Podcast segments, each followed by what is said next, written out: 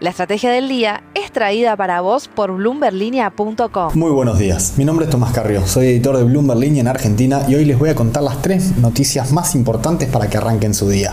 Además, como todos los miércoles, una nueva edición del Expreso Financiero, esta vez con Alfredo Romano, director de la consultora Romano Group, que nos anticipa qué puede esperarse de la economía argentina post elecciones de octubre. Lo que tenés que saber.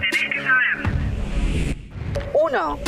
Nuevo dólar vaca muerta. Ayer se anunció la creación de un nuevo tipo de cambio para el sector petrolero. El dólar vaca muerta será una imitación de lo que fue esta última edición del dólar soja, ya que permitirá a los exportadores liquidar el 25% de las divisas a precio de dólar contado con liquidación. La medida, creen dentro del gobierno, podrá generar que ingresen cerca de 1.200 millones de dólares de acá hasta las elecciones generales. La medida estará vigente hasta fines de octubre y no descartan incorporar al sector de la minería. Yes. Nuevo IFE. El refuerzo para los trabajadores informales finalmente será de 94 mil pesos a pagarse en dos cuotas de 47 mil y beneficiará a unas 2,6 millones de personas. Así lo confirmaron ayer Sergio Massa la titular de la ANSES, Fernanda Raberta. La medida se financiará con un anticipo de ganancias que se les cobrará a grandes contribuyentes. Según expresó Massa, se les cobrará ese anticipo a aquellos sectores que fueron los grandes ganadores de la devaluación, refiriéndose a bancos, compañías financieras y compañías de seguro que serán notificadas desde hoy por la FIP. 3. Y por último, el INDEC va a difundir este miércoles el dato de la pobreza y de la indigencia en Argentina correspondiente al primer semestre del año. Si bien se espera un dato que demuestre un crecimiento en la pobreza, hay que recordar que es un periodo en el que todavía no se había dado el último pico de inflación y la devaluación del tipo de cambio. En ese sentido, cabe recordar que según un informe divulgado a principios de este mes por el Observatorio de la Deuda Social de la Universidad Católica Argentina, casi 4 de cada 10 argentinos es pobre, cual representa el nivel más alto de 2006. Antes de pasar al expreso financiero, veamos rápidamente cómo van a abrir hoy los mercados. El S&P Merval se dio ayer otro 1% en una rueda de pérdidas generalizadas también entre los ADRs argentinos en Wall Street. El dólar blue, por su parte, subió unos 13 pesos hasta los 758. El MEP trepó por encima de los 685 y el contado con liquidación se recalentó hasta los 775 pesos. Expreso financiero. Y ahora, como anticipábamos al principio, una breve entrevista con Alfredo Romano, director de Romano Group y uno de los autores de un muy interesante informe que hizo la consultora en el que analizan qué puede pasar con el dólar, la inflación y las principales variables económicas dependiendo del resultado de las elecciones del próximo 22 de octubre. Alfredo anticipan que en caso de que se dé un balotaje entre Sergio Massa y Javier Milei, el gobierno tendría más incentivos a profundizar los desequilibrios, atrasando más el tipo de cambio y lanzando nuevas medidas. ¿Qué crees que podría pasar con los dólares paralelos en el corto plazo y con la inflación en el mediano si eso ocurre? En el escenario que creemos que puede suceder o que tiene altas probabilidades de suceder, el balotaje de, Javier Milei contra Sergio Massa, creemos que lógicamente el gobierno va a intentar de atrasar lo que más pueda el dólar, entendiendo que nuevamente un salto discreto del tipo de cambio oficial se traduce el 100% en inflación, ¿no? Es, el pass-through es directo.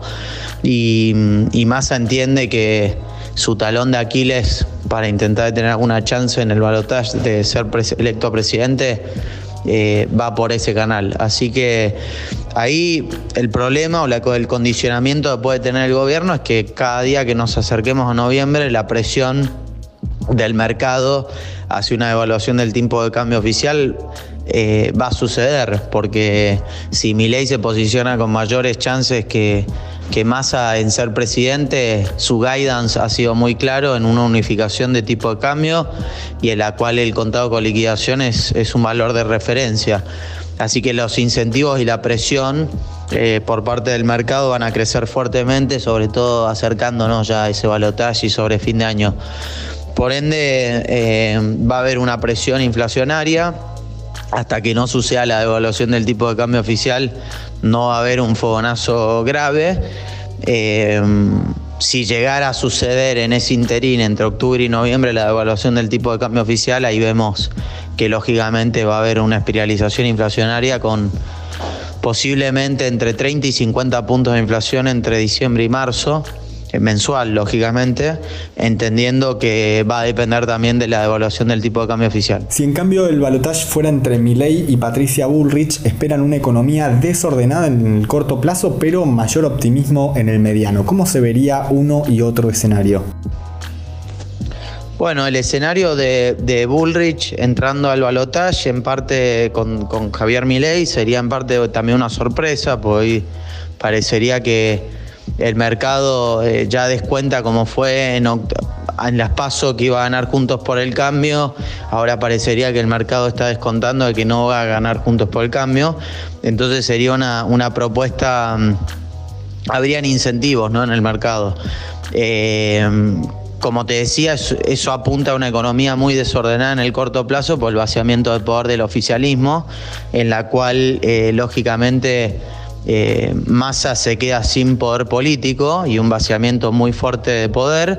Y, en el caso, digamos, de los equipos económicos, ya sea de Bullrich como de mm, de, mm, de Miley, eh, digamos, hay una visión muy clara y contundente respecto a lo que son los controles de capital. O sea, los dos equipos económicos hablan de unificación rápida de, tipo de cambio. Por ende, eh, creemos que en ese escenario rápidamente se va a producir la devaluación del tipo de cambio oficial y que eso va a terminar en connotaciones muy desordenadas y una economía en el corto plazo con un estallido inflacionario del, 30 al 50% dependiendo cuánto acepte la devaluación el gobierno oficial, eh, el oficialismo.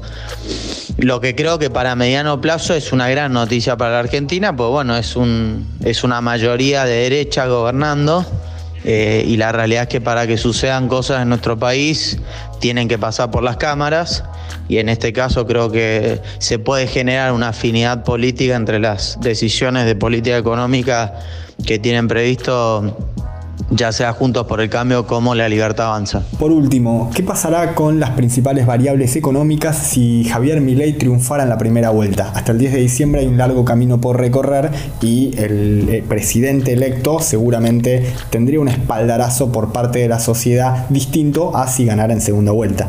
Bueno, si, ganara Javier Milei en primera sería un impacto significativo, ¿no? Eh, eh, realmente, a pesar de que a nivel político no sumaría muchos más de los de los diputados, 30, 40 diputados y entre 7 y 8, 9 senadores, con lo cual sería minoría, tendría, digamos, un vasto apoyo, digamos, en el corto plazo, por lo menos, del pueblo argentino. Eh, creo que en ese escenario hay una licuación absoluta del poder de gobierno de turno y en la cual va a haber una devaluación eh, inmediata ¿no? del tipo de cambio oficial intentando encontrar los valores eh, de contado con liquidación. Después lo que puede suceder es qué señales va a ir dando, digamos, Javier Milei hasta el traspaso presidencial, ¿no? Y creo que ahí es donde eh, lo mencionamos, que el, contado con liquidación, que no deja de ser un tipo de cambio muy alto, de 750 más o menos a la fecha, eh, el mercado te puede ir corriéndolo sin duda de, digamos, de los dólares que pueda conseguir el equipo económico de Javier Milei para, para rescatar base monetaria y agregados monetarios, sobre todo el problema de las letras de liquidez, las famosas LELIX. Ahí en ese caso eh, el mercado puede pensar que deberá hacerse un mayor ajuste con mayor licuación de pasivos y por ende se puede, digamos, seguir corriendo el valor del dólar. Pero bueno, lógicamente, eh, lógicamente eso va a depender también de las señales que dé entre octubre y hasta que diciembre que asume. Lógicamente el gobierno de turno paga las consecuencias en ese escenario del ajuste por la devaluación y, entregan, digamos, una economía con una inflación alrededor del 45-50% mensual en diciembre. Em, y creemos que bueno, es un escenario, digamos, en el corto plazo también de un desorden eh, económico muy profundo, pero le asignamos mayores chances a la dolarización, entendiendo que si mi ley va a balotage, las chances de dolarización son más difíciles porque lógicamente el apoyo político va a ser un factor determinante a la hora de poder llevar adelante esa reforma monetaria. La frase del día. Y ahora, antes de irnos, escuchemos la frase que eligió ayer el presidente Alberto Fernández para demostrar su apoyo a Sergio Massa de cara a las elecciones de octubre. Tengo un sueño, que el 10 de diciembre la banda pueda dársela a Sergio, dijo el presidente durante un encuentro que compartió con el ministro de Economía y candidato por el oficialismo.